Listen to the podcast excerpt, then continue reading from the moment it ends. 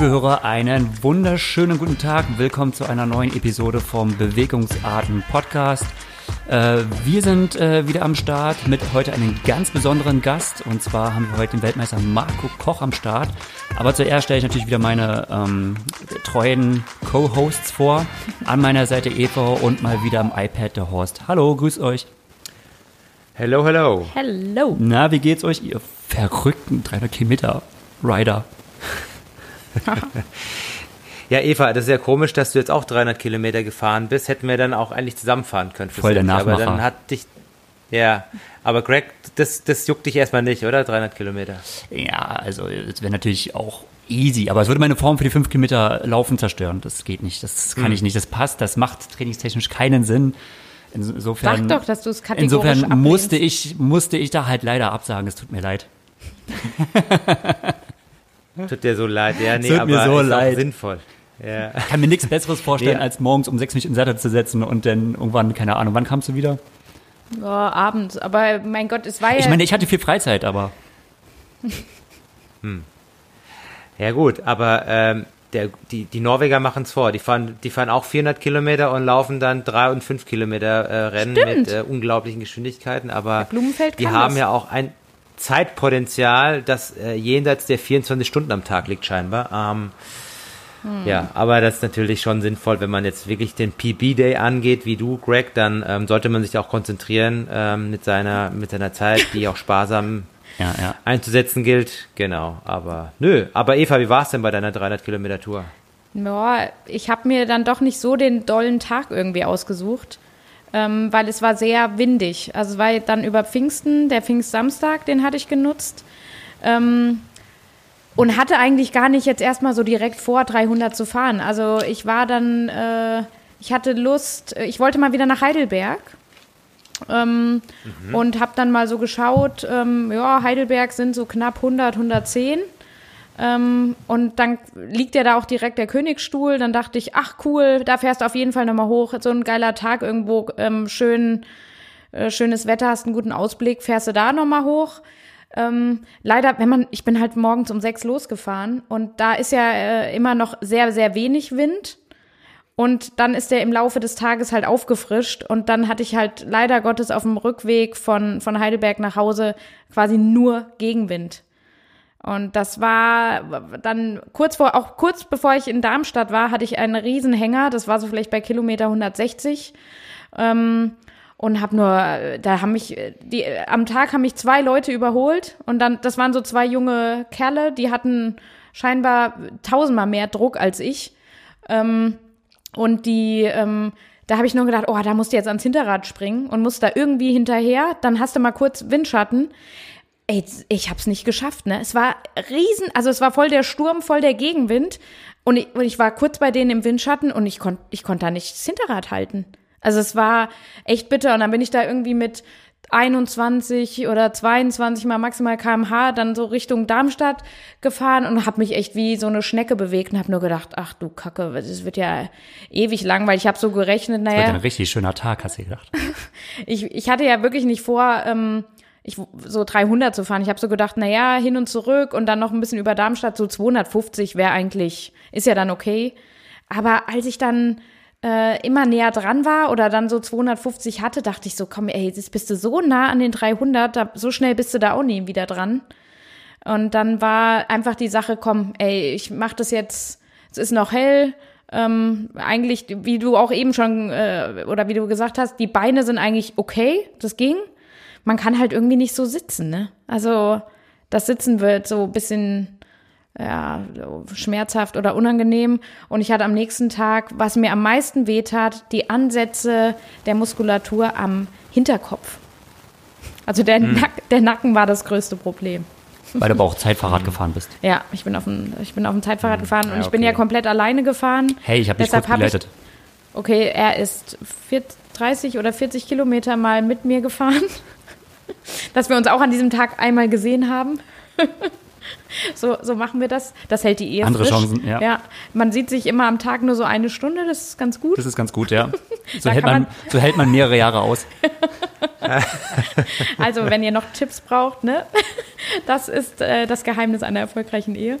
Ähm, Nee, aber es ist dann schon, es ist dann schon sehr, sehr lang irgendwann und am Ende zäh, ne? Hm, ja, das glaube ich. Ja, aber es hast es gemacht, abgehakt, ja. brauchst du nicht nochmal machen, das passt ja. Das, äh, und wenn, ja, aber wer weiß, es, kommt, es kommen ja noch ein paar schöne Tage, vielleicht gibt es ja doch nochmal eine, eine, eine Tour, die einfach, Ja, oder einfach eine schöne Tour. Also das ist ja, ja. ob die jetzt 300 Kilometer ist oder nicht, pff, ja. Ja, deswegen immer einen Rundkurs fahren, nie in und out. Ja. In und out ist immer die Gefahr mit Gegenwind zurück. Ja, ja. ja genau. Ähm, Nee. Der, ähm, mein Kumpel, der Leon Echtermann, von dem hatten wir auch schon mal gesprochen, der hatte ja schon mal den Versuch gestartet, die 300 Kilometer mit einem 300 Watt Schnitt zu machen, musste dann aber durch ein paar Pannen ähm, äh, aufgeben und der hat jetzt, ähm, ich bin am Pfingstsamstag ähm, die 300 gefahren und er hat seine Challenge am Pfingstsonntag gemacht. Ähm, und äh, ja, er hat es geschafft. Ähm, auf einer 30 Kilometer Runde ist er gefahren. Ähm, und äh, ist die dann zehnmal gefahren und er hat es geschafft, genau auf Strava, also sein, sein Garmin oder was er hat, ähm, oder Sigma fährt er, hatte, glaube ich, 303 äh, Durchschnittswatt.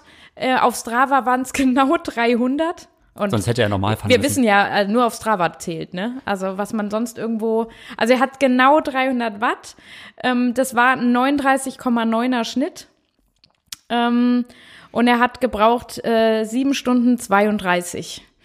Ähm, wow. Ja. Eigentlich zählt das nicht als 300, oder? Das ist viel zu kurz.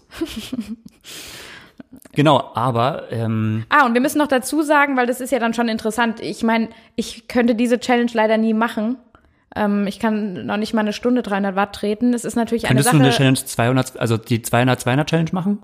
Nee, oder? Ja, das wäre vielleicht eine eher für mich, aber ich glaube, die ist so ambitioniert, das wäre dann auch, ja, es wäre also FTP so. Nee, aber wann wird oder 150, 150 würde klappen, ne? Ja, ja das, das, das müsste, ja, ja, genau.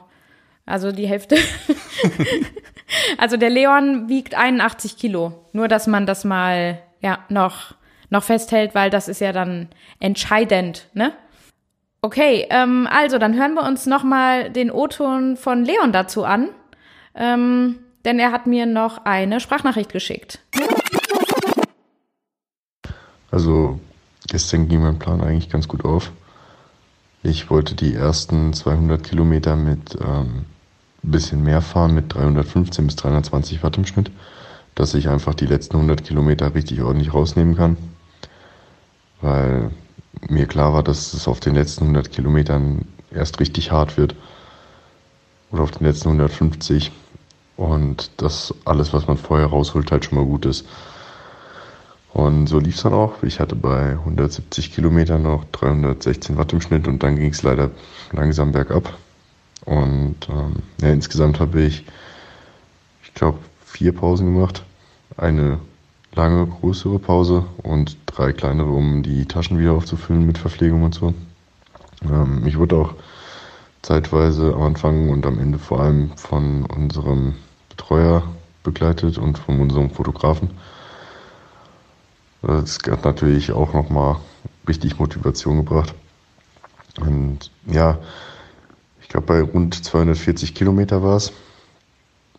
Irgendwie ging da dann auf einmal nicht mehr wirklich was. Da musste ich mich nochmal kurz hinsetzen und nochmal kurz durchlaufen und was essen. Und ähm, ja, mit der Motivation ging es dann aber. Da bin ich dann noch zu Ende gefahren, konnte gerade noch so die 300 im Schnitt halten. Also laut Tacho waren es 303, laut Strava 300. Weshalb das äh, einen kleinen Unterschied macht, weiß ich nicht. Aber auf jeden Fall ist es sich ganz schön, ist es sich noch ausgegangen und war aber auch extrem hart. Da musste mich auch zwischendurch am Ende dann doch nochmal übergeben vom Rad. Das war nicht so cool. Ähm, deswegen war, hat mich ein bisschen genervt, dass der Körper nicht ganz so mitgemacht hat, ähm, wie ich dachte, gegen Ende. Aber ähm, ja, hab's überlebt. Okay, dann können wir mal das Kapitel 300 jetzt endlich mal ad, ad acta legen. Ähm, was hast du denn so die letzten Wochen nach dem langen 300er so gemacht, Horst?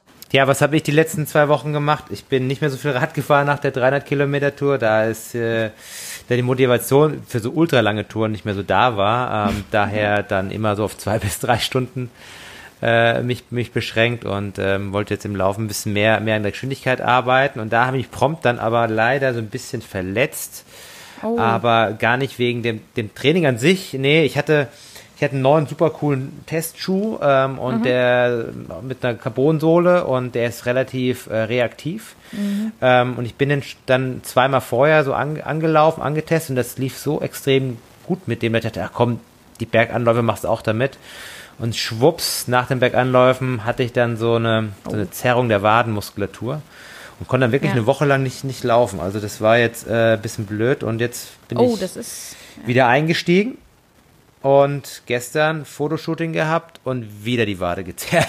Oh. so, das hier oh kommt das eine ja. zum anderen, aber, aber ich sehe es jetzt nicht so wild. Also ich bin ja immer sehr vorsichtig und ich höre relativ ja. früh auf und ich merke, heute ist schon wieder fast nichts da, aber das ist so, man muss jetzt aufpassen, dass man da jetzt einfach ja. nicht irgendwie draufhaut. Aber sonst war die Woche relativ ruhig. Ja, weil du kannst jetzt ja auch wieder, zum Glück äh, bist du jetzt auch nicht mehr so aufs Laufen angewiesen, sage ich jetzt mal, sondern du da kannst ja auch wieder schwimmen, ne?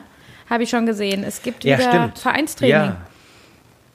Genau, also bei uns äh, in Darmstadt hatten wir jetzt die glückliche Lage, seit äh, Dienstag wieder ins Training zu starten, mhm. aber wirklich unter ganz, ganz strengen äh, Vorschriften, äh, sprich drei Meter Abstand halten, Doppelbahnbelegung mit nur fünf Leuten, ähm, dann die, die Gruppen versetzt von einer Kopfseite zur anderen Kopfseite. Der Trainer, der, der macht keine langen Ansprachen. Wir haben die Pläne ausgedruckt und mhm. Ja, also schon, schon anderes Schwimmen, aber wir sind froh und dankbar, dass wir ähm, ja. als Verein, ja. genau in unserem Vereinsbad, und deswegen geht's auch aktuell nur und auch mit Hilfe der Stadt und den Angestellten, ja. das jetzt erstmal so als Testlauf machen können mhm. und ähm, wie gesagt unter sehr, sehr hohen und strengen Auflagen mal schauen, wie sich das entwickelt nach dieser Testphase. Ja, ja. Bei euch? Ja, also wir können ab morgen ähm, geht auch da das Vereinstraining wieder los. Aber da müssen wir jetzt erstmal abwarten. Ähm, das ist schon auch sehr, sehr streng, was man jetzt schon äh, so gehört hat. Also die Vorkehrungen, die da getroffen werden müssen, sind nicht gerade ganz so einfach. Und wir müssen alle nach dem gleichen ähm, ja, ähm, Plan auch schwimmen und man darf nicht überholen, muss dann natürlich auch die Gruppen so ein bisschen einteilen, dass das dann irgendwie äh, von der Geschwindigkeit her passt, weil ich meine, wir sind ja keine, keine Profischwimmer jetzt oder also wir Triathleten in der, in der Abteilung im Verein sind ja dann auch ganz bunt gemischt. Ähm, also das wird schon eine Herausforderung, das irgendwo umzusetzen. Man darf auch äh, ja dort nicht. Äh, es ist ja kein Freibad, also es, wir sprechen vom Hallenbad. Man darf auch nicht duschen, man darf nicht die Haare föhnen. Ähm, ja, und muss dann zu bestimmten Zeiten gemeinsam rein oder also im Abstand natürlich, aber rein und auch wieder raus. Und ich bin echt mal gespannt, wie das von der Umsetzung ja dann möglich wird. Dann, da sehe ich es dann schon ganz ganz positiv, dass es in Rheinland-Pfalz ähm, schon etwas, sage ich jetzt mal, ein bisschen einfacher geht. Also wir haben ja mit Mainz äh, und dann quasi das, das andere Bundesland äh, direkt auf der anderen Rheinseite und sind jetzt da schon mal in den Genuss gekommen, ähm, dort im Freibad zu schwimmen. Und das ist super gut gelöst, muss ich auch wirklich mal hier an der Stelle sagen. Ähm, also gerade wie, ähm, das ist ja ein, ein privates, äh, ein privater Beschreiber, äh, Betreiber dieses Schwimmbads in Mainz-Mombach, wie die das umsetzen, echt ohne Worte, super gut. Ähm, die haben zwei, also normalerweise ist im Winter einmal eine Traglufthalle über eine Langbahn. Und dann haben sie noch so ein Mehrzweckbecken, das ist so teils 50 Meter, teils 25, ähm, eigentlich mit so Kinderspielzeug und sowas noch. Ähm, und es sind jetzt beide Becken offen und die haben zum Beispiel das 50 Meter Becken, haben die jetzt quer geleint. Ähm, das sind dann immer Bahnen von 20 Metern ähm, also für den Marco äh, Koch ist das vielleicht auch mal, müssen wir gleich mal fragen, ist das vielleicht auch eine gute Überlegung? Also der kann ja vielleicht dann doch besser wenden. Ähm, äh, aber für den Anfang, wenn man jetzt seit äh, wie viel Wochen, keine Ahnung, äh, nicht mehr schwimmen war, also mir hat auch so 20 Meter echt gereicht, ne? dass, dass man sich von der einen zur anderen Beckenseite wieder geschleppt hat, mal eine kurze Pause gemacht hat. Ähm, aber da sind jetzt überall Leinen drin und du hast halt nicht mehr irgendwie den Kaffeeklatsch von älteren Frauen, äh, die, wo du dauernd drum rumschwimmen musst. Also so gut habe ich das äh, noch nie ähm, dort erlebt. Und ich bin da immer im Sommer mal drauf ausgewichen, äh, dass man auch mal ein Freibad hat und auch mal draußen schwimmen kann. Also das war richtig, richtig gut. Ähm, außer dass halt das Wasser noch ein bisschen frisch ist und ich nicht so gerne Neo schwimme. Ja, ähm, aber das ist jetzt Jammern auf ganz hohem Niveau. Das ist mir auch bewusst, ne? hm. Naja, gut, aber äh, der Anfang ist gemacht ja. und äh, mal schauen, äh, wie sich die, die, Trainingssaison entwickelt. Ja. Saison ähm, gibt's äh, in der ersten Bundesliga scheinbar auch eventuell. Also ich habe jetzt mit ein paar von meinen Vereinskollegen gesprochen. Ähm, vielleicht weiß Greg da mehr, aber ähm, zumindest sind, glaube ich, zwei oder drei Rennen der ersten Triathlon-Bundesliga fix beziehungsweise wurden nach hinten verschoben. Okay, Greg zuckt mit den Schultern. Aber die Jungs haben mir, die jungen Wilden haben zu mir zumindest gesagt, dass äh, diese Rennen dann im alle im September, glaube ich, stattfinden in der ersten Triathlon-Bundesliga und das wären dann, glaube ich, so zwei oder drei. Mhm. Also Nürnberg wäre auf alle Fälle fix und die War anderen beiden, noch? ich weiß gar nicht wo. Ja. Saarbrücken, genau, stimmt, Saarbrücken Nürnberg, das, ne? Saarbrücken. Weil Saarbrücken auch, weil es glaube auch Rennen sind, die sind ähm, ich glaube, das ist auch fast nur die Bundesliga, auch ziemlich unabhängig vom sonstigen äh, Triathlon-Betrieb. Das ist natürlich dann einfacher durchzuführen ja. als jetzt, also weil ja einfach weniger Masse da ist, ne? Klar, absolut. Ich will nicht sagen, ja, mal mehr Klasse, weniger Masse, aber. ja. Ja, natürlich haben jetzt die ganzen äh, Vereine jetzt vielleicht so ein bisschen den, den, den, das, das, den Stress oder halt das Privileg, wenn sie vorher äh, schon die Schwimmbäder konnten, halt ihre Athleten darauf vorzubereiten. Aber bis September ist ja auch noch genügend Zeit für, für eine adäquate Vorbereitung, sofern diese Wettkämpfe ähm, in der höchsten Liga ja. stattfinden sollten. Ja, aber das wird schon eine Herausforderung, denke ich mal. Also, also es wird die, ja auch eh. Die ganzen Regelungen, die werden ja noch eine Weile lang bestehen bleiben und da so eine Trainingsgruppe gut durchzubekommen. Aber das ähm, ist von Bundesland zu Bundesland halt schon auch unterschiedlich. sehr unterschiedlich, ja. ja. Allein die Laufbahnnutzung ist unterschiedlich. Ähm, ja das ist halt echt wirklich regional unterschiedlich. Kann ich mit meinen Jungs auf, immer ordentliche Tempoläufe auf der Bahn machen oder nicht? Und wie ist das? Ähm, ja, schwierig, schwierig. Aber wie gesagt, ne, High Performance ist nicht alles. Ähm, auch wenn das ja gut unseren Gast beschreibt. Ist es okay, wenn ich eigentlich schon zu unserem Gast leite oder ja, sind wir sind wir sind wir alles losgeworden? An, ansonsten gab's doch jetzt eh nicht viel, ne? Ja. Wir könnten mal jetzt denn äh, auch unser äh, Gast, der hat bestimmt in der, äh, in der letzten Zeit so einige Probleme gehabt, in die Schwimmhalle zu kommen. Und ähm, ja, wie es ihm so ging und noch vieles anderes werden wir einfach mal fragen. Ähm, Marco Koch bei uns jetzt. Marco Koch ist bei uns zu Gast und ich möchte vorab ihn kurz äh, auch vorstellen, äh, bevor wir in die äh, Vollen gehen. Ähm, denn nicht jeder kommt aus dem Schwimmsport, die meisten aber sind sich wahrscheinlich schon bewusst, äh, ähm, mit welchem ähm, Schwimmer, mit welchem äh, äh, Schwimmstar wir jetzt hier zu tun haben. Ähm, ich mache es auch kurz und knapp, Marco, da, das, damit ich jetzt nicht zu viel vorwegnehme. Also, unser heutiger Gast, Marco Koch, Jahrgang 1990, äh, nicht 1980. ähm, Ein paar Jahre einer, Genau, genau. Ähm, Marco Koch, äh, Jahrgang 1990, ähm, sein Steckenpferd ist die äh, Brustdisziplin. Und jetzt fange ich mal in seiner langen Vita mal an. Er hat ähm, zwei Olympiateilnahmen aktuell stehen, äh, ist äh, in London 2012 gestartet, in ähm, Rio gestartet, war der erste Beckenschwimmer, der sich jetzt für äh, Tokio qualifiziert hat. Ähm, äh, für die äh, Technik beziehungsweise für die Zahlennerds ein paar äh, Zahlen zu seinen äh, Bestzeiten und wohlgemerkt, äh, wir reden jetzt hier nicht von äh, Kraulschwimmen, sondern seine, seine Paradedisziplin, weil seine absolute ist ja hier die Brustzeit und ähm, ich habe. Und Kraul könnte es ja jeder schwimmen, muss man sagen.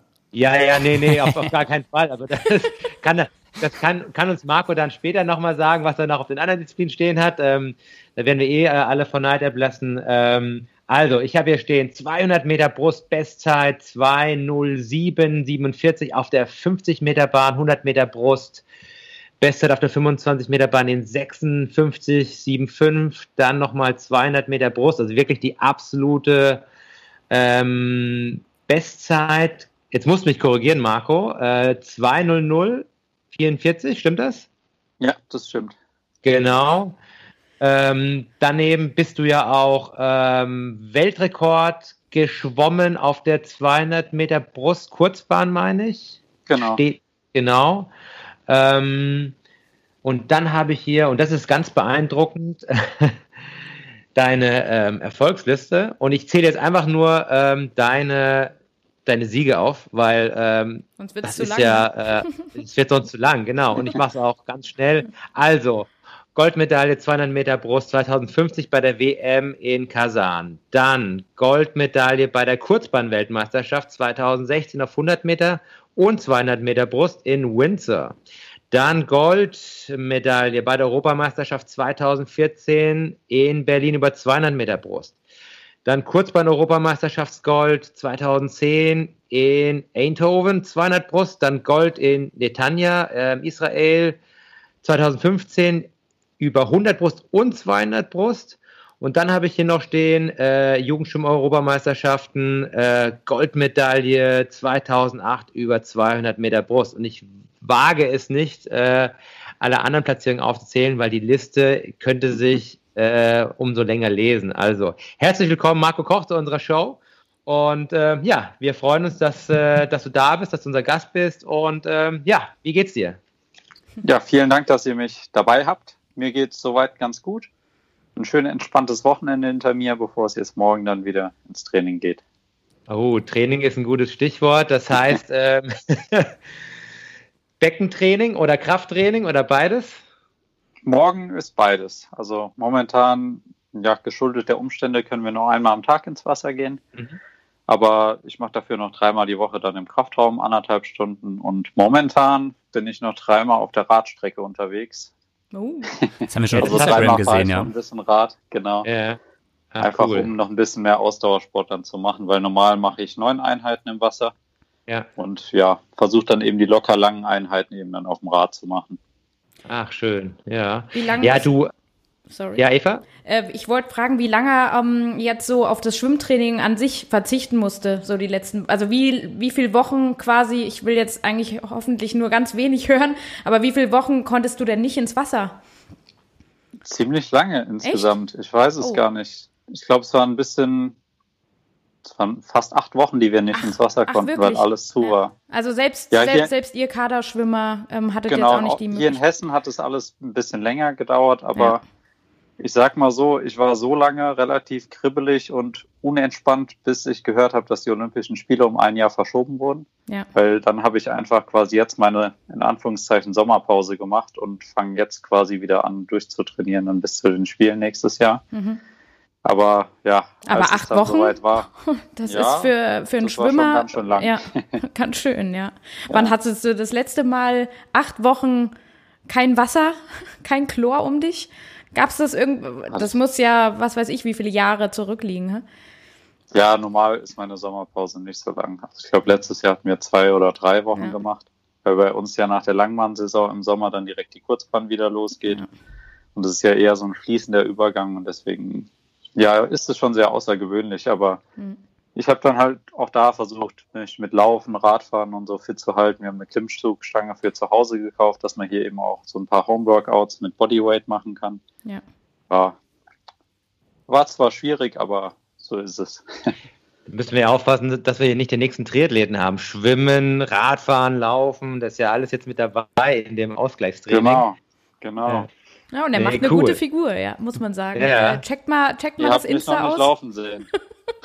Ja, das, das gucken wir uns gar nicht erst an. Genau. Nee, weil wir kennen ja dann auch hier so ein paar Schwimmer, die, die laufen. Ja, ähm, pa- pass auf deine Knochen auf, sage ich da nur als, als Osteopathin. Übertreib's nicht mit, Ja. dem- mit dem Laufen. Deswegen habe ich mir Ja. das mit dem Radfahren ausgesucht, weil da ist der Impact dann doch deutlich Ja. geringer, weil in dem Moment, wo ich fünf Kilometer gerannt bin, habe ich irgendwie direkt Schienbeinprobleme Ja, und ja. Es wird ja, dafür bin ich noch nicht so gemacht. Wie lang sind denn so deine Touren auf dem Rad, wenn du fährst? Also im Moment dreimal die Woche so um die zwei Stunden Belastungszeit, also Hm. nicht schlecht. so 60, 50, 60 Kilometer dann. Belastungszeit flach. heißt vier Stunden unterwegs mit äh, Kaffee. Mit acht Pausen, genau. nee, aber ja, vielleicht mal in der Mitte eine Pause, aber normal mache ich es ohne. Kommt auch drauf an, wenn ich Begleitung habe, ja, passe ich mich dann immer ein bisschen an. Ja. Sehr gut. Ja, ich kenne ich kenn ja auch Schwimmer, ehemalige äh, äh, Top-Schwimmer, der Lukas Schwartz, vielleicht kennst du ihn auch noch, das ist ja mein Jahrgang, ist ja schon ein bisschen mhm. älterer Baujahr. Der ist ja auch jetzt zu den Triathleten vor ein paar Jahren gewechselt und der hat zu seiner aktiven Zeit, ist er teilweise so viel Rad gefahren, äh, weil er auch dann so richtig verrückt wurde mit dem Radfahren, der ist in die Alpen und hat dann irgendwie Pässe und das hat dann bisschen Impact dann auf seine Schwimmform manchmal gehabt, hat er auch gemeint, er macht dann ein bisschen müde, wenn es dann zu viel wird, aber mhm. ähm, ja, auf, als, als Ausgleich definitiv äh, nicht verkehrt, um so Herz-Kreislauf-System zu, zu trainieren. Ja. Das denke ich auch, ja. Ja, ja. aber Marco, ähm, du hast ja, ähm, wir haben jetzt so ein bisschen erstmal deine Vita so aufge, aufgelistet und ähm, du bist ja, bist der Schwimmer ähm, seit, seit welchem Lebensjahr oder, oder kamst du aus einem anderen Sport oder wie ähm, bist du zum Schwimmen gekommen? Also ich habe mit acht Jahren mit dem Schwimmen angefangen und damals eigentlich nur, weil mein älterer Bruder angefangen hat und ich immer mit ins Training musste zum Abholen. Da habe ich halt meine ja. Zeit abgesessen und habe gewartet. Dann dachte ich mir damals, hey, wenn du eh schon immer mit dabei bist, kannst du es auch mal ausprobieren. Und seitdem bin ich eigentlich dabei. Ich, ich, hatte dann mal versucht, andere Sportarten auszuprobieren, aber immer wenn irgendwie mal Fußball oder sowas angestanden hätte, habe ich mich verletzt vorher. Und somit ist es dann war beim Schwimmen geblieben, so aber genau, wahrscheinlich war es gar nicht so schlecht. Aber dann über meinen älteren Bruder dann zum Schwimmen gekommen, dann haben wir nach und nach die Vereine gewechselt, um eben zu größeren Vereinen zu gehen, weil ich habe in Michelstadt angefangen, da konnte man nur, ich glaube, dreimal die Woche schwimmen. Mhm. Dann sind wir von da erstmal nach Lampertheim, da gab es dann vier bis fünfmal die Woche und von dort dann nach Darmstadt, wo ich dann ja auch sehr, sehr, sehr, sehr lange war. Mhm. Und dort habe ich dann, ja, die letzten ich glaube, seit 2002 war ich in Darmstadt oder sogar 2001 bis eben letztes Jahr. Ja. Aber ja, seitdem bin ich dabei. Eigentlich nie was anderes ausprobiert. Wahnsinn. Und, ja. wie, entscheidet, und wie entscheidet sich das, dass, ähm, dass man sich dann für Brust entscheidet? Also. Das war von, das war von Anfang an irgendwie meine Lage. Man hat mich reingeworfen und ich bin Brust geschwommen. Da hat man nie gesagt, so, ah, Kraul, probieren wir dem gar nicht erst aus. Nee, also ich, so ein bisschen kann ich ja die anderen Sachen, aber ich habe auch Dating relativ spät erst gelernt und so. Brust ging einfach von Anfang an am besten. Hm. Ich habe zum Glück auch in Darmstadt und auch vorher eine sehr, sehr allgemeine Ausbildung genossen. Das heißt, auch meine Lagenzeiten und so sind ja. doch ganz gut. Gerade auf Kurzbahn mit Wänden und Unterwasserphase. Also meine Bestzeit auf 400 Lagen Kurzbahn ist auch noch deutscher Rekord mit 401. Hm. Oh, wow. Das ist jetzt für, für Lagen Alter schon okay. Ja. Und schon ja, okay ich denke, ich denk, das hilft schon sehr, wenn man auch die anderen Lagen gut kann, weil man muss ja auch sagen, der Anteil, den Brust bei mir im Training hat, ist doch sehr, sehr gering, weil eben die Belastung dann für Knie, Adduktoren und so doch sehr, sehr hoch ist. Das war hm. auch eine Frage, die ich äh, im Vorfeld auch mir so gestellt habe. Wie, ja, wie verteilt sich das so ähm, prozentual vielleicht? Also Brustschwimmer, der schwimmt ja jetzt nicht nur Brust, ne? Was würdest du sagen, so hm. prozentual gesehen, so in der Woche, wie viel Anteil hat das so? Hm. Oh, Oder relativ das... wenig, würde ich sagen. Ja. Ach, echt? Ich würde sagen, ja, echt nicht viel. Maximal 20 Prozent ah, in den normalen Wochen. Ja. Aber dafür ist die Qualität dann halt sehr, sehr hoch. Mhm. Ich habe normal einmal die Woche eine klassische Serie, die halt so im Ausdauerbereich für die 200 Meter geeignet ist, wo ich dann auch längere Strecken im mhm. Brustschwimmen kombiniert mit vielleicht 50ern oder so, die dann ein bisschen schneller sind. Einmal die Woche habe ich eine Serie, die dann Übergeschwindigkeit ist, also sehr, sehr viele Sprints zum Beispiel. Und die dritte Einheit, die, die Woche, wo Brust ist, ist dann meistens was Wettkampfspezifisches, wo wir immer wieder versuchen, Wettkampfteilstrecken im Training zu machen. Ah, ja. Und in den anderen sechs Einheiten habe ich dann nochmal ein bisschen verstärkt Arme oder Beine, aber wirklich sehr, sehr wenig. Also mhm. wenn ich die Woche vielleicht 50, 60 Kilometer mache, da ist dienstags vielleicht mal eine zwei bis drei Kilometer Brustserie dabei. Donnerstag dann maximal anderthalb, weil es sehr sprintlastig ist. Und Samstag dann vielleicht auch mal nur vier, 500. Mhm. Und der Rest ist dann wirklich eigentlich in grauen Lagen, außer halt mal vielleicht noch ein, zwei Brustbeine-Serien. Ja. Mhm. Aber der Großteil, den ich absolviere, ist wirklich grau, grauarme Lagen. Ja, die, die, die Triathleten sind ja immer sehr getrieben von, von Zahlen und jetzt äh, wollen wir dich mal auch aus der Reserve locken. Ähm, äh, du hast ja schon angedeutet, so 50, 60 Kilometer scheint so dein, dein äh, Schnitt zu sein. Ähm, Was ist denn so dein, wenn du in der Hochtrainingsphase bist, wenn du viele Umfänge machst zum Beispiel, ähm, was, was, was stimmst du da so zu Spitzenzeiten äh, an Umfängen und wie viele Stunden Training machst du zu Spitzenzeiten zum Beispiel? Also wenn man so einen Vergleich hat, wie das so aussieht zu anderen Disziplinen. Also wahrscheinlich deutlich weniger, als man denkt. Also wir machen normal im Januar so ein Aufbautrainingslager und mhm. da habe ich dann quasi, also jetzt nicht, also ganz einfach ausgedrückt, mache ich da eigentlich fast das ganze GA, was ich dann über die ganze Saison über brauche. Das heißt, da schwimme ich dann mit meinen zwölf Einheiten die Woche wahrscheinlich 95 Kilometer in ja. Hochzeiten und dafür halt nicht so viel Qualität. Aber dann ist es schon so, dass wir uns eher so im Bereich von 40 bis 50 Kilometern aufhalten. Mhm. Weil das Problem ist, umso mehr ich schwimme, umso langsamer werde ich. Ist ja bei euch wahrscheinlich auch so. Wenn ihr sehr, sehr viel Umfang fährt, wird man einfach ein bisschen träge davon. Und bei mir ist es dann halt das Problem, dass ich nicht mehr auf meine Geschwindigkeit komme im Brustschwimmen. Mhm. Weil Brust ist doch auch sehr, sehr timingabhängig, dass Arme und Beine optimal zusammenpassen. Mhm. Und da ist dann halt echt so, heute sind die Arme ein bisschen schlapp oder die Beine mal und dann passt eben passt gar nicht. nichts mehr. Mhm. Das ist nicht so wie ein Kraul, dass man immer ganz gut vorwärts kommt, sondern da kann es dann auch mal richtig, richtig langsam werden. Und deswegen bewegen wir uns da eher so im Bereich 40 bis 50 Kilometer.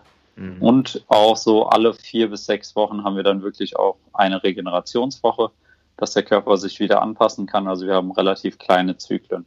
Teilweise mhm. sogar alle drei Wochen, je nachdem, wie es auch mit Wettkämpfen aussieht. Mhm. Genau. Aber so das meiste, was ich eigentlich mache, waren mal so 90, 95. Mhm. Aber das macht mir auch nicht so viel Spaß, muss ich sagen.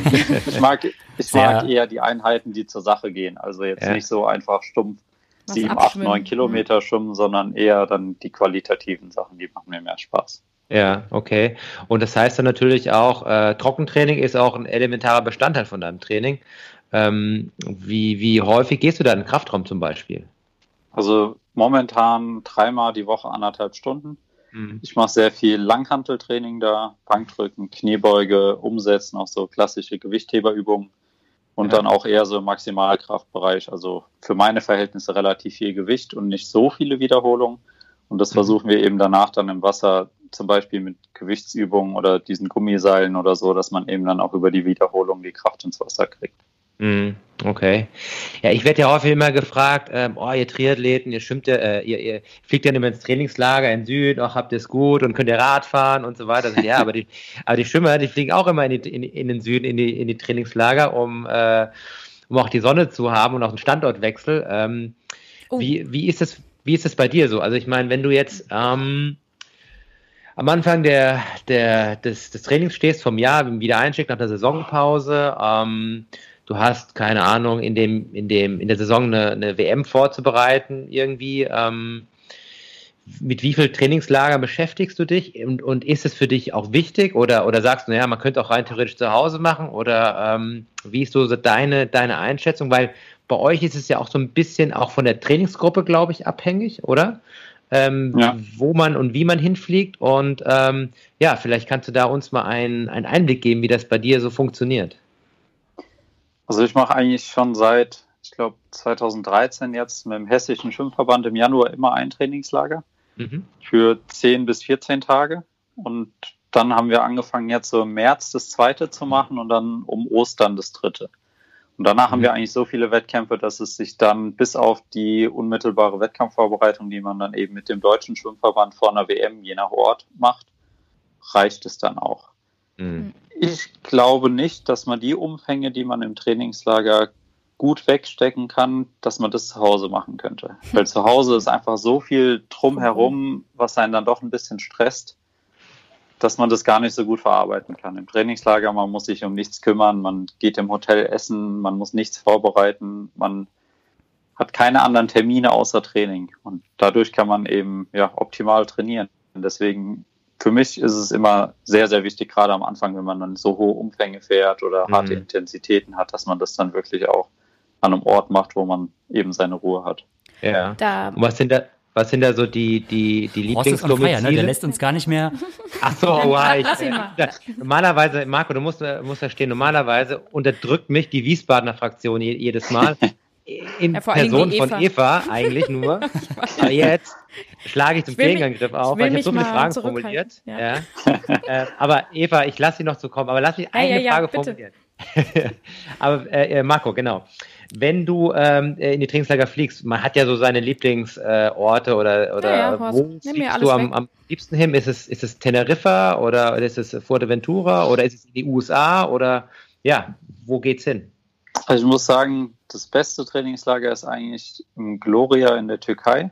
Mhm. Weil da ist es echt so, man fällt aus seinem Bett in Aufzug und ist schon im Kraftraum oder im Essenssaal. Also die Wege sind unendlich das ist ein kurz. Wahrer Traum. und die Bedingungen sind halt optimal, aber das ist jetzt kein Ort, wo ich im Januar hinfahren würde, weil da müsste ich dann drin trainieren und wenn ich im Januar wegfahre, will ich auch ein bisschen Sonne. Mhm. Und da sind wir die letzten Jahre entweder im T3 auf Teneriffa gewesen oder im Plaitas. Mhm. Also die beiden finde ich ziemlich gut, muss ich sagen. Ja. So viel weiter weg fliege ich eigentlich nicht, weil dann hast du immer wieder auch Jetlag und sonstige Probleme und kommst dann zurück und hast quasi diesen doppelten Stress. Und da mhm. müsste ich im Januar dann deutlich länger wegfliegen, dass sich das für mich auch rentieren würde. Aber da fangen dann hier auch schon wieder die ersten Wettkämpfe an. Deswegen ist das eigentlich so in Europa, wo ich mich meistens aufhalte. Hm. Ja, dann kann ich ja gerade mal ähm, da einhaken, weil ich hätte zehn Fragen vorbereitet für dich, einfach so entweder oder Fragen. Und da wäre auch eine schon mal gewesen äh, im Trainingslager. Da hab, war entweder oder ähm, hatte ich Plaitas oder La Santa. Ähm, La warst, Santa war ich noch nie, da deswegen würde ich nicht. sagen. Ah. Nee, deswegen gehe ich auf Nummer sicher mit Las mhm. Plaitas. okay. Aber es ist ja auch schon mal eine interessante Info. Hätte ich mich gedacht, dass es kommt mit den ja. drei Pools, die jetzt da inzwischen ähm, auftauchen. Ja, genau. Ähm, die nächste. Ja. Kann man nicht sagen. Und keine Experimente hier. Genau. ähm, dann die nächste Frage, weiß ich auch nicht, ob du da schon warst, aber ähm, Stichwort Höhe, ähm, Sierra Nevada oder Fort Romeu? Da sind ja auch nochmal zwei Möglichkeiten, die man an Höhe hat. Da mache ich es an, Damals ja. andersrum. Ich war einmal in der Höhe und das war in der Sierra und da will ja. ich nie wieder hin. Okay. Warum? Was ist da? Höhenkrankheit ja, oder?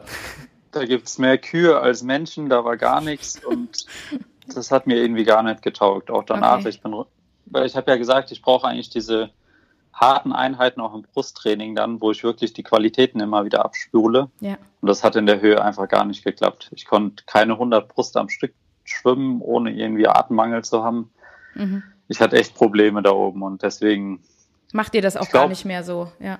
Nee, also ja. ich habe es nur einmal ausprobiert damals und ich glaube, für so ein Aufbautrainingslager wäre es wahrscheinlich nicht schlecht. So am Anfang der Saison so ein locker langen Einstieg, aber alles andere nicht. Hm. Und da fahre ich dann lieber in die Sonne, ganz ehrlich. Ja, ja, das auf alle Fälle, ja. Oder würdest du bei einigen, wir haben ja einige internationale Gruppen, besonders die Norweger, die ja quasi dort ja, Zeiten und Monate dort überbrücken.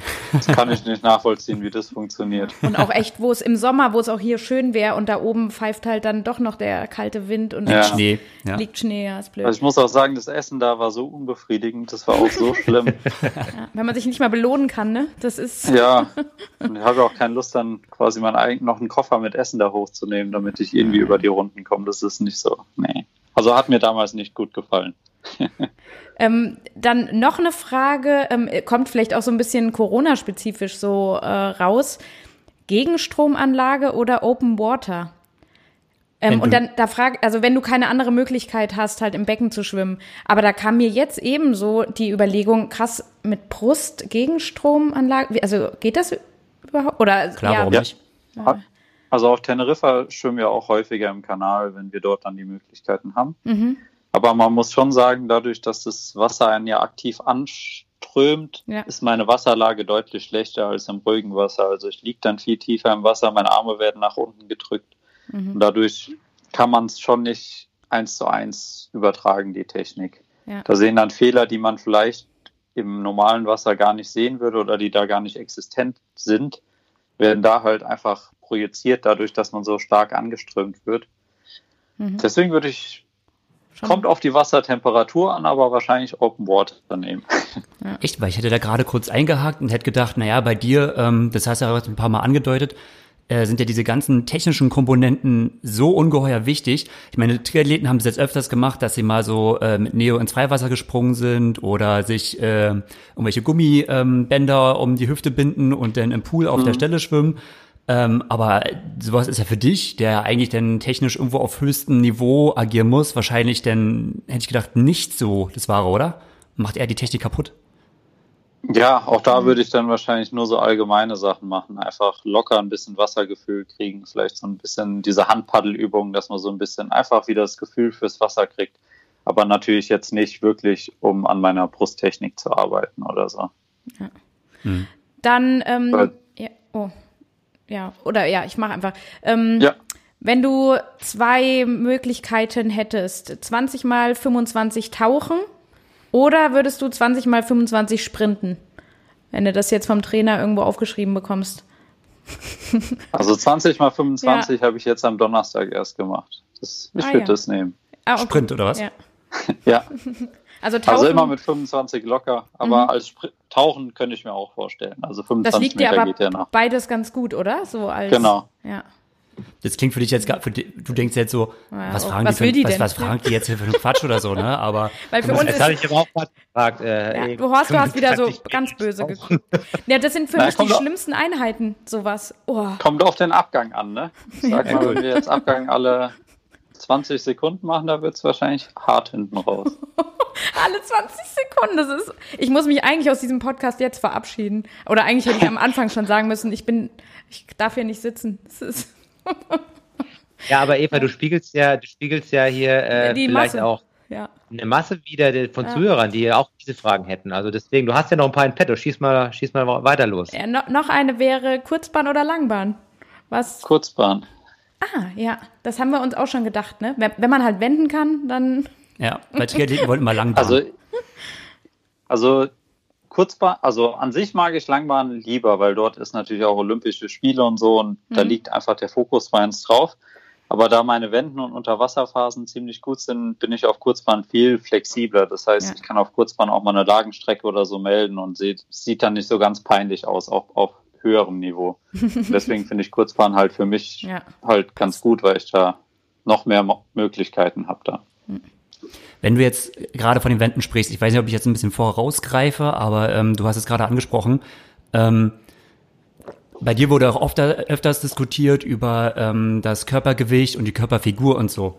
Und da wurde ja auch öfters immer wieder, was ich so als Laie mitbekomme, immer diskutiert, okay, hat er nicht auch die, die perfekte Körperform, um da durchs Wasser zu gleiten? Würdest du jetzt sagen, so dein, dein Gleiten und deine Wenden und so, das ist jetzt dein technisches Können oder stimmst du denen so ein bisschen zu? Und ärger, oder ärgerst du dich eigentlich eher, dass man sagt so, ey, nee, das ist, das habe ich mir hart antrainiert. Was redet ihr da für einen Schwachsinn?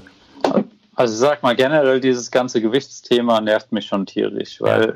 in dem Moment, wo ich erfolgreich bin, kann ich 150 Kilo wiegen und aussehen wie so eine dicke Robbe und es ist alles egal.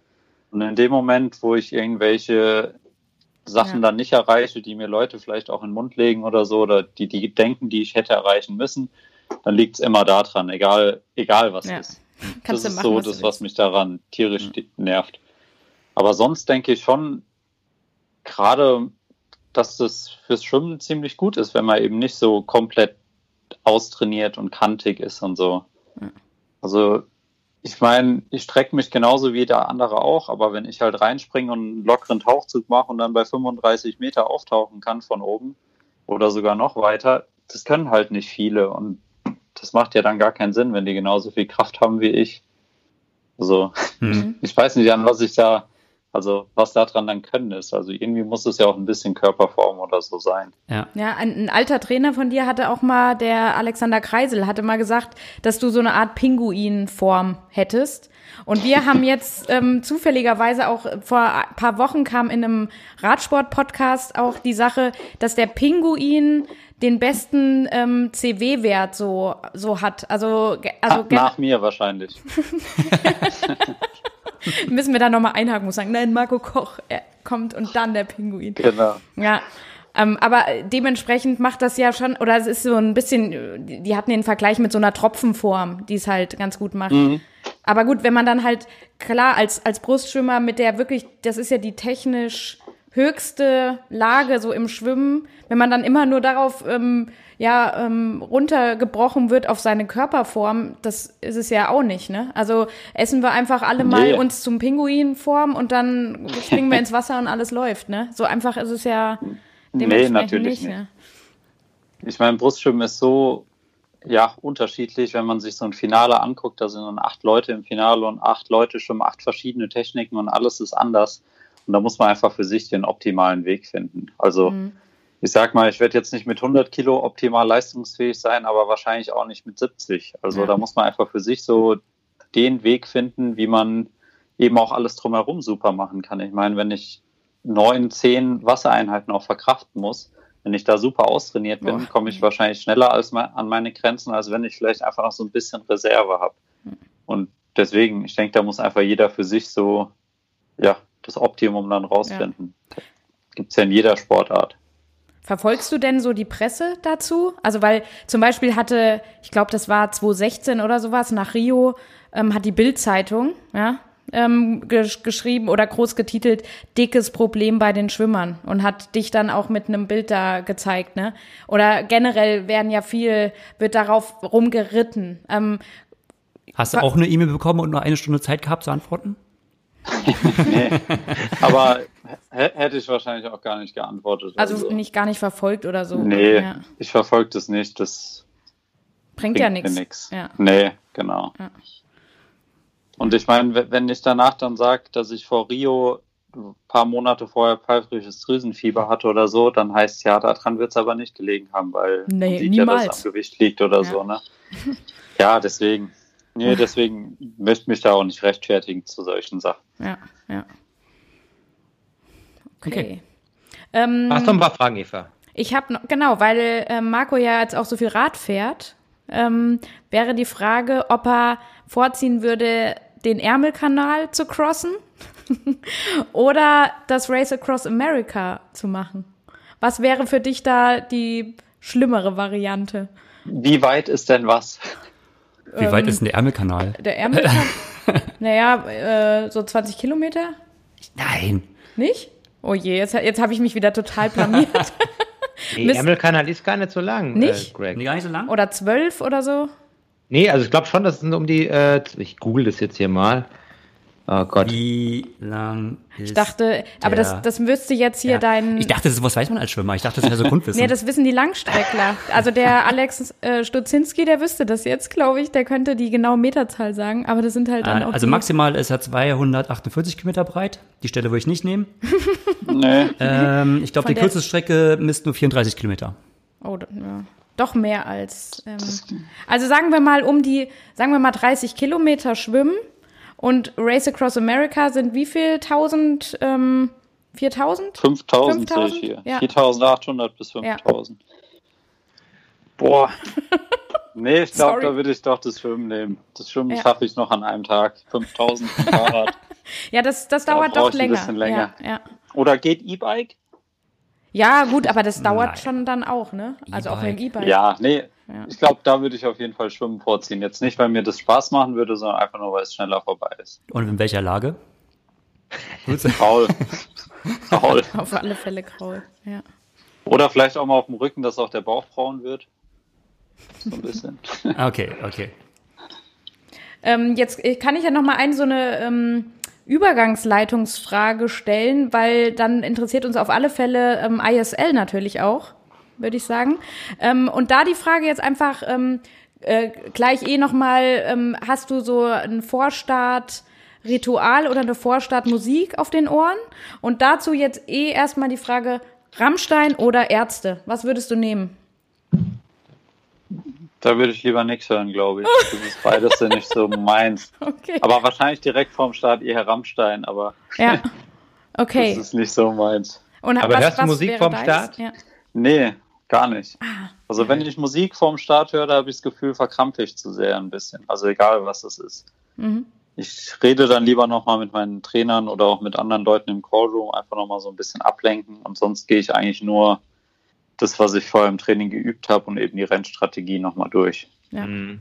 Aber das ist ja schon, das ist ja schon eine, eine, krasse Situation, weil man muss sich ja vorstellen, man steht im Finale von, einem, von einer großen Meisterschaft ähm, mit den Besten der Besten, äh, ist ähm, äh, Favorit, ja, und äh, Tausende von Zuschauern im Schwimmstadion. Es, es ist ja äh, auch hell und äh, hellhörig und laut und äh, dann die Nerven zusammenzuhalten äh, wo ja auch auf, wo es auch auf jedes Detail ankommt, ist ja auch ähm, eine Kunst. Ne? Also man muss ja ähm, schauen, dass man irgendwie konzentriert bleibt und ähm, nutzt du dann irgendwelche im Vorfeld erlernten äh, Tricks, um da so ein bisschen stabil mental zu bleiben oder einen Fokus zu haben? Oder ähm, hast du einen äh, Mentalcoach, mit dem du zusammenarbeitest?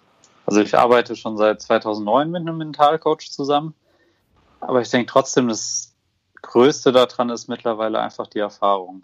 Weil ich war mhm. 2009 bei meiner ersten WM dann auf der Langbahn bin als Vierter ins Halbfinale gekommen, habe dazwischen noch ein Interview gegeben, wo sie so angefangen haben, ja, und nur ins Finale ist es nicht ein bisschen zu kurz gegriffen und dann habe ich mich so ein bisschen mitreißen lassen. Ja. Dann noch ein Fotoshooting in der Mittagspause gemacht und zack, im Halbfinale rausgeflogen. Mhm. Völlig abgekackt. Und sowas muss man dann halt einfach lernen, dass man wirklich genau weiß, was einem noch gut tut, was man vielleicht in einem Interview vorher auch sagt, um einem vielleicht Druck rauszunehmen muss ja nicht stimmen, was man sagt, jetzt mal blöd dargestellt, mhm. ne? Mhm. Aber ich muss ja nicht vor dem Finale sagen, ich gewinne das Ding morgen auf jeden Fall, sondern ich kann ja einfach sagen, ja, ich versuche einfach das Beste rauszuholen, eine neue Bestzeit zu schwimmen oder so, dass man eben ein bisschen ja, von diesen Medaillen oder so wegkommt, weil das ist ja auch was, was man nicht beeinflussen kann. Wenn ich jetzt mhm. sage, morgen, ich schwimme morgen 207,47, also meine Bestzeit, und vier Leute schwimmen schneller, dann bin ich Fünfter. Da kann ich, ist ja blöd, vorher mit irgendwelchen Medaillen oder so zu liebäugeln. Mhm. Das habe ich dann schon über die Jahre erst gelernt, dass man halt wirklich auf seiner Bahn bleibt, dass man nicht nach links und rechts guckt. Und dass es eigentlich auch der Wettkampf ja das Einfache ist. Ich meine, bei euch ist es genauso. Überlegt mal, wie viele Stunden ihr jede Woche trainiert für dann eben diesen kurzen Moment mhm. von dem Wettkampf habe ich immer gesagt, es ist wie wenn ich mein komplettes Gemüse aufgegessen habe und jetzt kann ich mir das Dessert abholen. Und das ist eben dann dieses eine Finale oder das eine Rennen. Mhm. Da braucht man nicht Grund, natürlich so ein bisschen Grundnervosität ist gut, aber jetzt nicht so Angst haben oder sonst was, sondern dafür hat man die ganze Zeit gearbeitet. Darauf muss ja. man sich freuen und das holt man sich jetzt ab. Und ja, bei mir ist die Belastungszeit zwei Minuten, bei anderen Leuten ist es halt teilweise auch acht Stunden oder so. Mhm. Aber vom Prinzip her ist das Training, was dahinter steht, ja so, so viel mehr, dass es dann blöd wäre, sich das irgendwie kaputt zu machen, weil man eben Angst hat oder ja, man muss sich eigentlich darauf freuen, weil dafür mhm. arbeitet man ja. Aber das, ja, das ist ein guter Hinweis. Man muss sich wirklich vergegenwärtigen, ähm, warum man das eigentlich macht. Und wenn man dann versteht, okay, ja, der Weg ist das Ziel, das viele Training. Du sagst es ja, Belastungszeit maximal zwei Minuten, äh, trainiert äh, teilweise 50, 60 Kilometer, aber an Umfängen in der Woche. Also ja. geht es ja ums Detail und äh, ich glaube, wenn man sich dem bewusst wird, und das glaube ich, kommt auch mit der Erfahrung, ähm, denkt man, dass als junger Schimmer ist, da fehlt einfach so äh, diese Erfahrung, diese Situation mal durchzuleben, auch durchzustehen und ja. auch mal zu, auf gut Deutsch zu verkacken, vielleicht mal. Äh, und daraus lernt man ja schlussendlich. Und wenn man dann diesen, denke mal, diesen, diesen Bogen raus hat und ähm, glaube ich, dann, dann ist das die halbe Miete, neben der Form, die man natürlich anbringen muss. Aber stabil zu bleiben, vom Kopf her fokussiert, ähm, ja, finde ich total äh, spannend. Aber die Eva hat ja schon angekündigt mit der ISL und ähm, Aber warte mal, bevor du auf zur ISL ja. switchst, ähm, dann hake ich da nochmal kurz ein.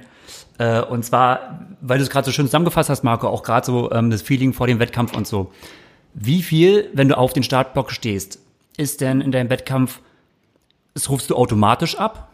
Oder wie viel konzentrierst du dich darauf, auf die Technik beim Absprung oder ähm, darauf, auf die Technik, die richtige Wende zu erwischen? Oder ist das eher mehr, mehr Glück oder, oder du spulst das unterbewusst ab? Also, als ich Weltrekord in Berlin geschwommen bin, hätte ich dir bis 150 Meter jede Bahn ganz genau so vorher sagen können, wie viel Züge ich mache, welche Frequenz das ungefähr ist. Das planst du Die richtig? Die letzten 50, ja, ja, das ist, das übe ich vorher bis zum Erbrechen quasi und dann ist es da auch drin. Also dann weiß ich genau, ich springe rein, mein Tauchzug ist 16 Meter lang, dann mache ich fünf mhm. Züge, dann kommt die erste Wende. Und so Sachen, die sind dann wirklich einfach automatisiert. Was natürlich nicht mehr automatisiert ist, ist dann die letzten 50 Meter, wo man dann einfach Laktat bis zum Anschlag im Körper hat und einfach, ja, ums Überleben kämpft. Daher muss man dann so ein bisschen reagieren. Aber bis dahin ist eigentlich schon sehr, sehr, sehr viel wirklich automatisiert über die Wochen davor, die man das im Training immer wieder übt. Ja, und wenn man sich jetzt vor Augen führt, also gerade du hast ja gesagt, man trainiert so viel und ähm, ich sag mal, im Triathlon kann man vielleicht, ich meine, gut, meine, meine Wettkampfstrecke war eine Stunde oder zwei Stunden, beim Horst war es halt noch länger, acht Stunden. Da kann natürlich auch einiges schief gehen, aber man kann auch etwas wieder gerade biegen. So. Wenn jetzt bei dir, du hast jetzt trainiert, wichtiges Finale, äh, deine Wettkampfzeit sind zwei Minuten und ähm, der, der Wett, also der Startsprung ist jetzt nicht so optimal gelaufen. Hundertstel, ich weiß nicht, wie viel man da verschenken kann, Hundertstel verschenkt, äh, du bist etwas hinterher. Was geht dir denn in den Kopf? Kannst du es komplett abschalten oder ist es denn, wenn du jetzt mal ganz ehrlich bist, dass man denkt, ja, okay, realistischerweise, das Rennen ist gelaufen. Jetzt schwimme ich noch um Platz 5. Er macht ja aber nie einen schlechten Startsprung. die Frage braucht er sich gar nicht stellen, Gregor. Nee, also mir sind auch schon oft Sachen passiert. Mir ist schon mal die Brille ein bisschen voll gelaufen, da war ich direkt nach der ersten Wende zu hoch und habe so ins Leere getreten mit dem ersten Beinschlag. Natürlich kommt einem dann direkt der Gedanke, oh, das hat jetzt aber ein bisschen Zeit gekostet, aber hm. so schnell wie der Gedanke kam, ist er auch wieder weg und man konzentriert sich auf das, was man dann macht und wie man eben vielleicht reagieren muss. Wenn der erste Beinschlag halt ein bisschen weniger Kraft gibt, muss ich vielleicht auf der Bahn dann einen Zug mehr machen oder so. Hm. Aber ich denke, das sind dann wirklich nur so kurze Bruchteile, wo man darüber nachdenkt und dann versucht man direkt wieder in seinen Automatismus reinzukommen, dass das halt wirklich abgespielt wird. Weil alles, wo man dann anfängt, da nachzudenken, vergeudet man einfach Energie. Ja, aber scheinbar macht das dich auch so aus, ne? Also deshalb bist du wohl, das ist für mich jetzt so eine, auch so eine Erklärung, deshalb bist du halt Weltmeister. Ähm, weil wenn ich mir das jetzt so vorstelle oder wenn ich auch immer sehe, wenn, wenn ich, äh, sagen wir jetzt mal, bei Weltmeisterschaften oder Olympia Schwimmen verfolge, ey, ich bin schon so nervös, wenn ich dich zum Beispiel jetzt dann sehe, also wenn, wenn ihr dann reinkommt, wenn wenn es dann so ruhig in der Halle wird, wenn man dann auf den Startblock, äh, Start, Startblock geht, ich könnte, ich könnte das nicht, weil in dem Moment, klar, du hast gesagt, auch Erfahrung macht sehr viel aus und wie man damit umgeht. Aber natürlich, je mehr Erfahrung man hat und je erfolgreicher man wird, desto mehr Erwartungsdruck könnte man auch aufbauen, desto mehr Gedanken könntest du dir immer mehr machen, desto wichtiger wird vielleicht dann auch ein Mental Coach und so weiter. Aber ich könnte mir, ich bin so, echt so nervös, bevor dieser Startschuss fällt. Also, ich, ich würde daran zerbrechen. Also ich könnte das nicht. Also deshalb mache ich vielleicht auch einen Ironman, weil ich dann einfach zehn Stunden Zeit habe, irgendwelche Fehler auszubügeln. Zehn aber, Stunden Zeit hast zu zerbrechen. sozusagen. nee, aber ähm, so wie du das jetzt eben sagst, klar, deshalb, das scheint ähm, dann wirklich die Champions auch irgendwo auszumachen, ne? Das wegzu, also gar nicht an also, sich ranzulassen. Also ich muss sagen, wenn ich zum Beispiel bei den deutschen Meisterschaften oder so jetzt 400 Lagen melden würde, mhm was, was ich anderes? 2015 gemacht habe, bin ich viel nervöser in dem Rennen ah. als in einem WM-Finale 200 Brust. Ach, weil ich für die 400 Lagen natürlich viel weniger gemacht habe und mhm. viel weniger weiß, was ich mache, wie ich reagieren muss, ja. als über das, was ich jetzt im Endeffekt 2004 habe ich meine erste deutsche Jahrgangsmedaille in 200 Brust geholt. Das ist jetzt schon ein paar Tage her und seitdem bin ich so viele Rennen geschwommen, dass ich eigentlich ziemlich genau weiß, egal in welcher körperlichen Verfassung ich bin, wie ich reagieren muss, damit das Rennen mhm. möglichst gut wird, sage ich mal. Und deswegen, klar okay. ist man nervös, aber auch der einzige Erwartungsdruck, den ich mir machen lasse, der kommt von mir. Also egal, was irgendwelche anderen Fernsehleute oder mhm. Radiomenschen oder wer auch immer vorher sagt, das ist mir eigentlich kackegal ich möchte meine Erwartungen erfüllen und einfach das Beste aus mir rausholen an dem ja. Tag. Und da darf man dann auch, wie gesagt, nicht mit Medaillen rechnen. Ja. Auch bei der letzten WM jetzt habe ich das zweitschnellste Rennen meiner Karriere gemacht und bin Fünfter geworden. Trotzdem ja. war ich damit zufrieden. Gerade Halbfinale habe ich ein bisschen verkackt, da haben ein paar Sachen nicht gut geklappt. Ja. Aber im Finale war ich dann direkt über eine halbe Sekunde schneller und habe nochmal alles aus mir rausgeholt. Mhm. Ja, vielleicht wäre es auch noch irgendwie ein bisschen besser gewesen, aber trotzdem Kannst ja nicht sind mir in dem Moment ja. dann, genau, und ja. da sind mir dann auch andere Erwartungshaltungen oder so egal. Weil ich einfach mit mir an dem Tag dann schon zufrieden sein konnte. Mhm. Ja. Genau, das muss man auf jeden Fall auch erstmal so können. Das wollte ich gerade sagen, das ist alles ja. leichter gesagt als getan. Aber ja, das macht es dann auch wohl aus, ja. Genau. Gut. Horst, du darfst zur ISL überleiten. ja, also für die für die, für die, äh, äh, ja, Greg, du hast es ja mal schon vor Wochen äh, immer so angetriggert, da musste ich mich erstmal so ein bisschen belesen, aber eigentlich brauche ich ja das gar nicht, weil der Marco wird es uns ja erklären. ähm, aber als kleiner Hinweis, ähm, die ISL ist die International Swimming League und die wurde 2019 gegründet, ist quasi eine, eine Rennserie für Profis. Ähm, ein Format, was es eigentlich vorher, glaube ich, soweit gar nicht gab, oder? Und was die Chance auch gibt für den Sportler, für den einzelnen Sportler, sich A auch äh, irgendwo zu vermarkten, aber auch, ähm, ja, um auch ganz lukratives Preisgeld äh, zu kämpfen. Aber Marco, äh, erklär uns mal, ISL, was hat es auf sich, wie bist du involviert und wie, wie läuft das Ganze ab? Genau, also einfach gesagt ist ISL wie deutsche Mannschaftsmeisterschaften in groß. Mhm. DMS das kennt man ja vielleicht. Das kennen unsere Zuhörer Verein. wahrscheinlich auch nicht. Oh, okay. Na doch, DMS, nein, nein, nein. DMS, es ja. schon mal schon ja, die ganz Hardcore Ironman natürlich nicht, aber so gerade viele okay. Bundesliga-Triathleten-Starter, die starten auch ab und zu mal Hoffentlich DMS. kennen die die DMS, ja. Und wenn nicht, dann müssen sie jetzt nochmal äh, daran arbeiten. Dann sind ja. sie selbst schuld. Okay, naja, bei okay. der DMS startet ja jeder für seinen Verein gegen die anderen Vereine und versucht möglichst viele Punkte zu holen. Und genauso ist es bei der ISL, nur eben international. Ich mhm. habe 2019 für die New York Breakers war ich am Start und wir sind dann, ich glaube, dieses Jahr sind es zehn Teams, letztes Jahr waren es acht. Und dann gibt es eben verschiedene Ausscheidungswettkämpfe. Jedes Team kann dann pro Strecke zwei Athleten ins Wasser bringen. Und dann ist wie bei der Formel 1 gibt es so eine Punktetabelle für, ich glaube, die ersten vier oder fünf Leute kriegen dann Punkte. Und am Ende, welches Team am meisten Punkte hat, hat gewonnen. Ja. Einfach ausgedrückt. Ist natürlich auch mal eine tolle Sache, aus einer Individualsportart ein Stück weit auch eine Teamsportart zu machen. Mhm. Wenn man da ja irgendwie, man hängt die ganze Zeit mit seiner Mannschaft zusammen, man steht auch hintereinander, man feuert ge gegenseitig an. Das hat man ja sonst eigentlich relativ wenig. Sonst ja. als Schwimmer ist Individualsportart, da ist man sich selbst der Nächste und da ist einem auch egal, was die anderen machen vom Prinzip her. Und da ist es natürlich cool, wenn, ja, bei mir lief es jetzt heute vielleicht nicht so, aber trotzdem hat das Team super abgeschnitten und so und das zieht einen dann eben so ein bisschen hoch. Mhm. Und das ist natürlich auch eine gute Sache, weil ich glaube, letztes Jahr wurde es auf Eurosport 2 übertragen. Ja. Und dann kriegt man halt einfach noch so ein bisschen ja, Fernsehzeit und die wollen es ja immer größer machen, was natürlich jetzt durch die Corona-Krise alles wieder ein bisschen durcheinander geworfen wurde. Da muss man jetzt mal sehen, wie es dieses Jahr losgeht. Ähm, aber an sich, so der Gedanke dahinter, einfach das ganze Jahr über eben den Sport ins Fernsehen zu bringen und ja, dann vielleicht auch Leute zu haben, die eben nicht nur einzelne Schwimmer als ihre Idole haben, sondern sich dann halt wie im Fußball vielleicht ein Team raussuchen, was sie cool finden und wo sie dahinter stehen. Wäre natürlich einfach super für den, für den Sport an sich. Und die Rennen sind die äh, in den USA oder sind die äh, global? Global. Also letztes Jahr waren es nur Teams aus den USA und Europa. Deswegen waren die, die Wettkämpfe entweder in Europa oder in den USA. Mhm. Dieses Jahr kam noch ein Team aus Toronto dazu und eins, glaube ich, aus Japan, aus Tokio.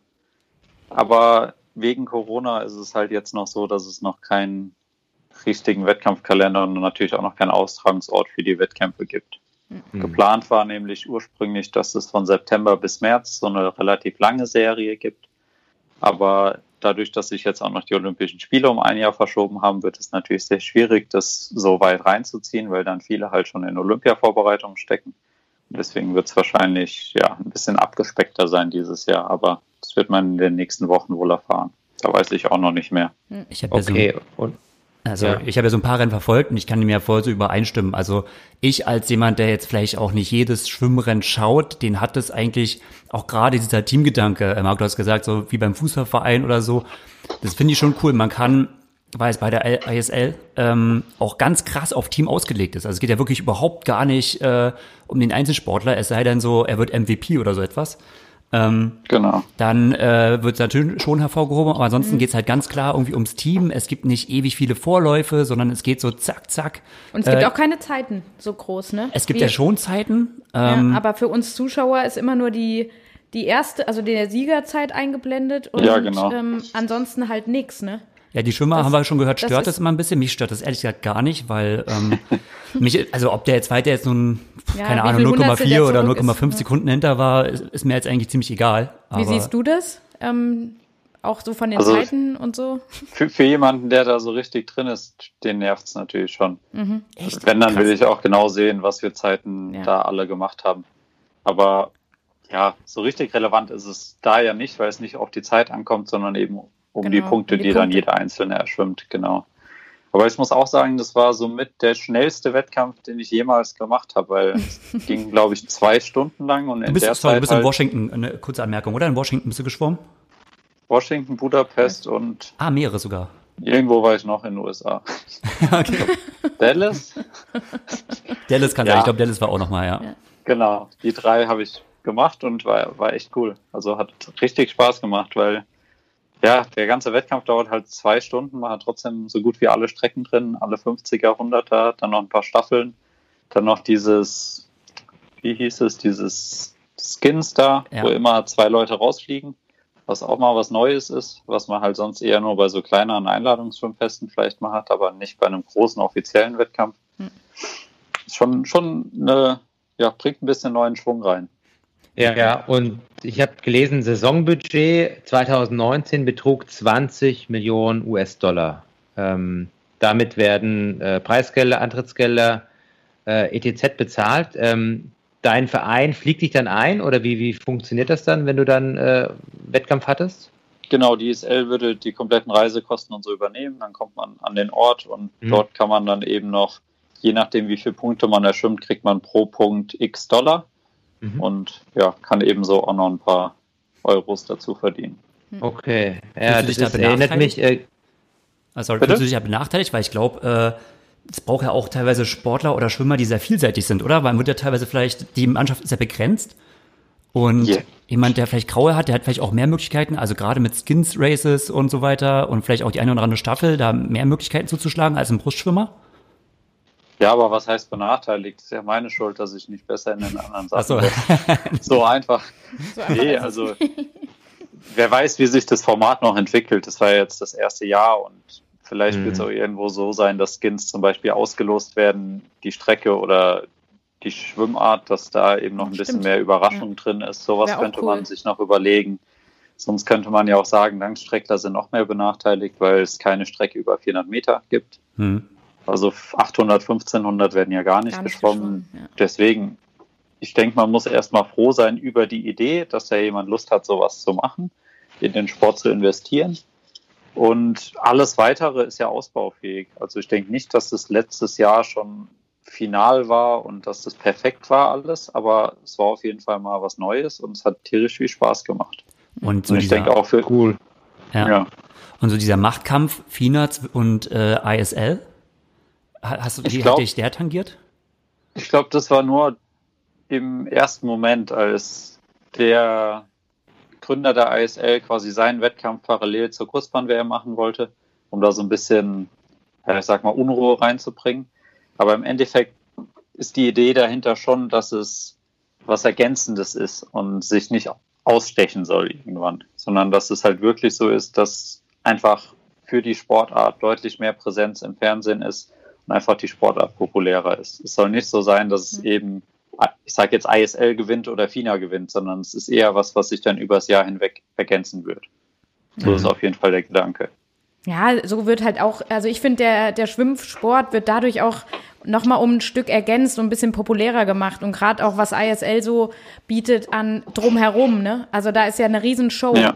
Irgendwo kann man das ja auch so ein bisschen vergleichen, so ein NBA-Spiel. Also da gibt's halt auch irgendwie so eine geile Lightshow nochmal und ja, was halt Leute auch nochmal ansprechen kann, die jetzt nicht nur auf Zahlen gucken oder ja. die jetzt auch so reine Schwimmexperten sind. Das sind ja dann doch irgendwo auch die wenigsten. Ja. So kriegt man vielleicht auch mal ein breiteres Zuschauerspektrum da auch in den Schwimmsport noch mehr rein, ähm, was ja schön wäre. Ne? Also ja, auf jeden Fall. Und die Pausen zwischen den Rennen sind ja auch ja. minimal. Das heißt, es gibt keine Siegerehrung und so. Es gibt dann zwischendrin DJ, der Musik macht. Also es ist deutlich ja. besser vom Eventcharakter, sage ich mal, als jetzt bei einer WM, wo man sich vielleicht morgens zehn Läufe 400 Kraul anguckt oder so, mhm. wo man dann halt mhm.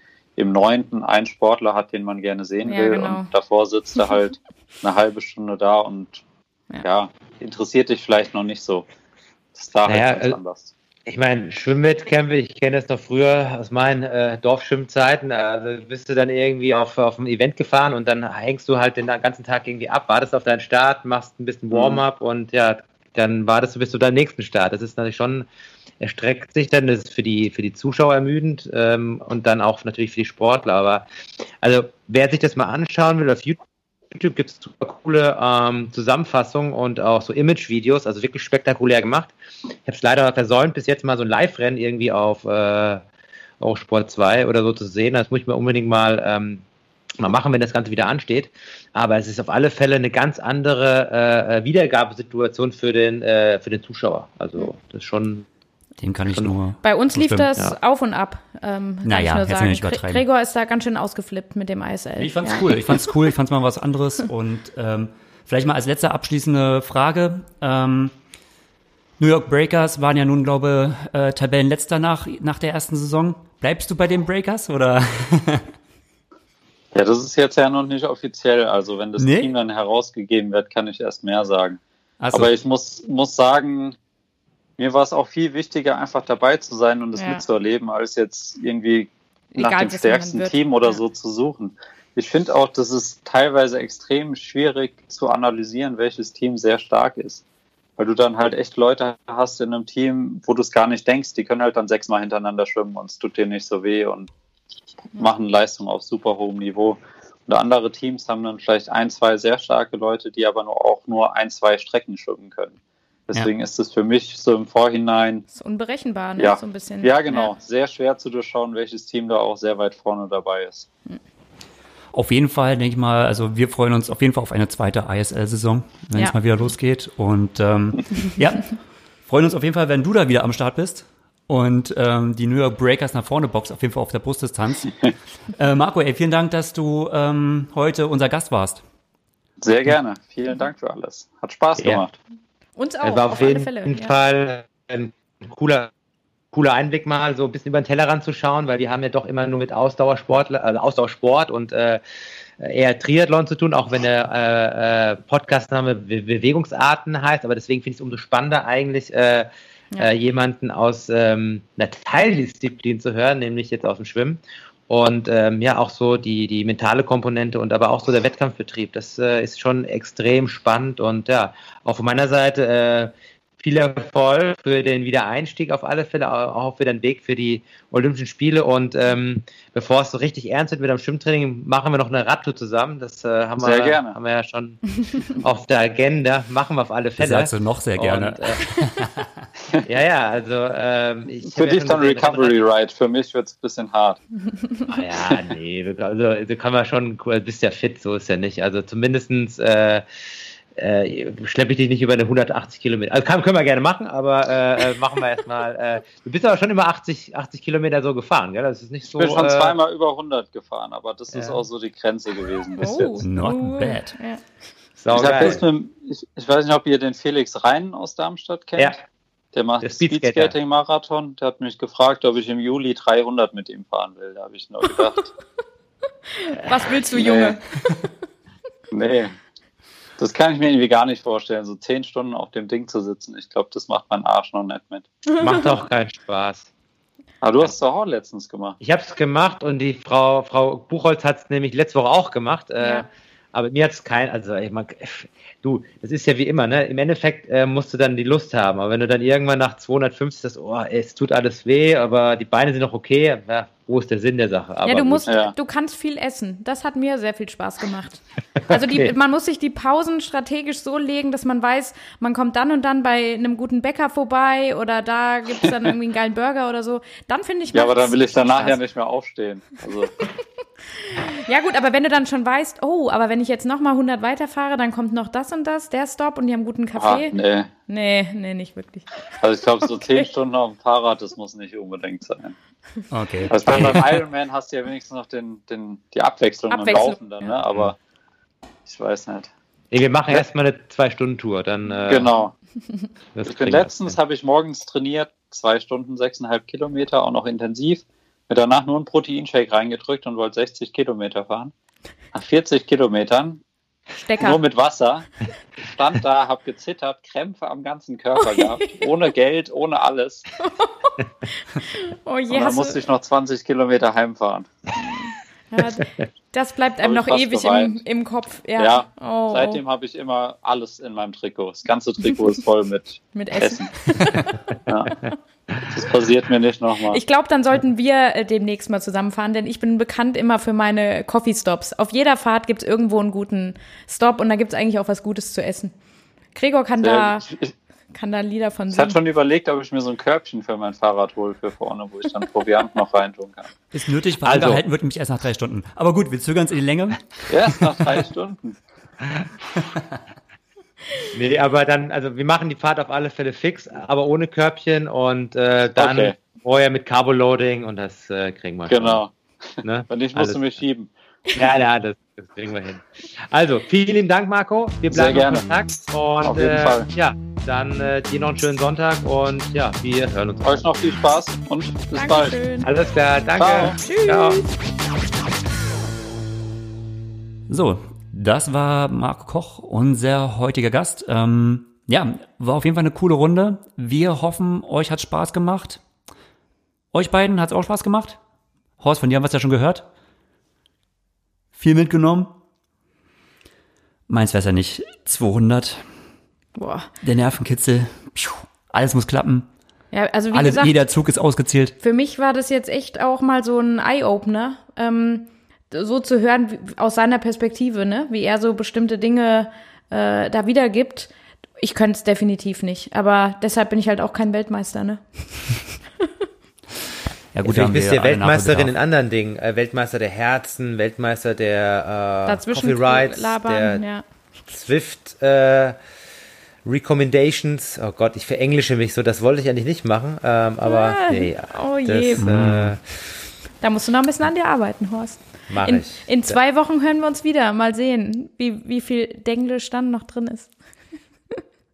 So sieht's aus. In zwei Wochen hören wir uns wieder und dann werden wir wieder sehr kritisch über Horsts, Horsts Aussprache ähm, wachen. Und ähm, bis dahin trainiert gut, bleibt gesund, bleibt fleißig. Macht's gut. Ciao, ciao. Tschüss. Ciao, ciao.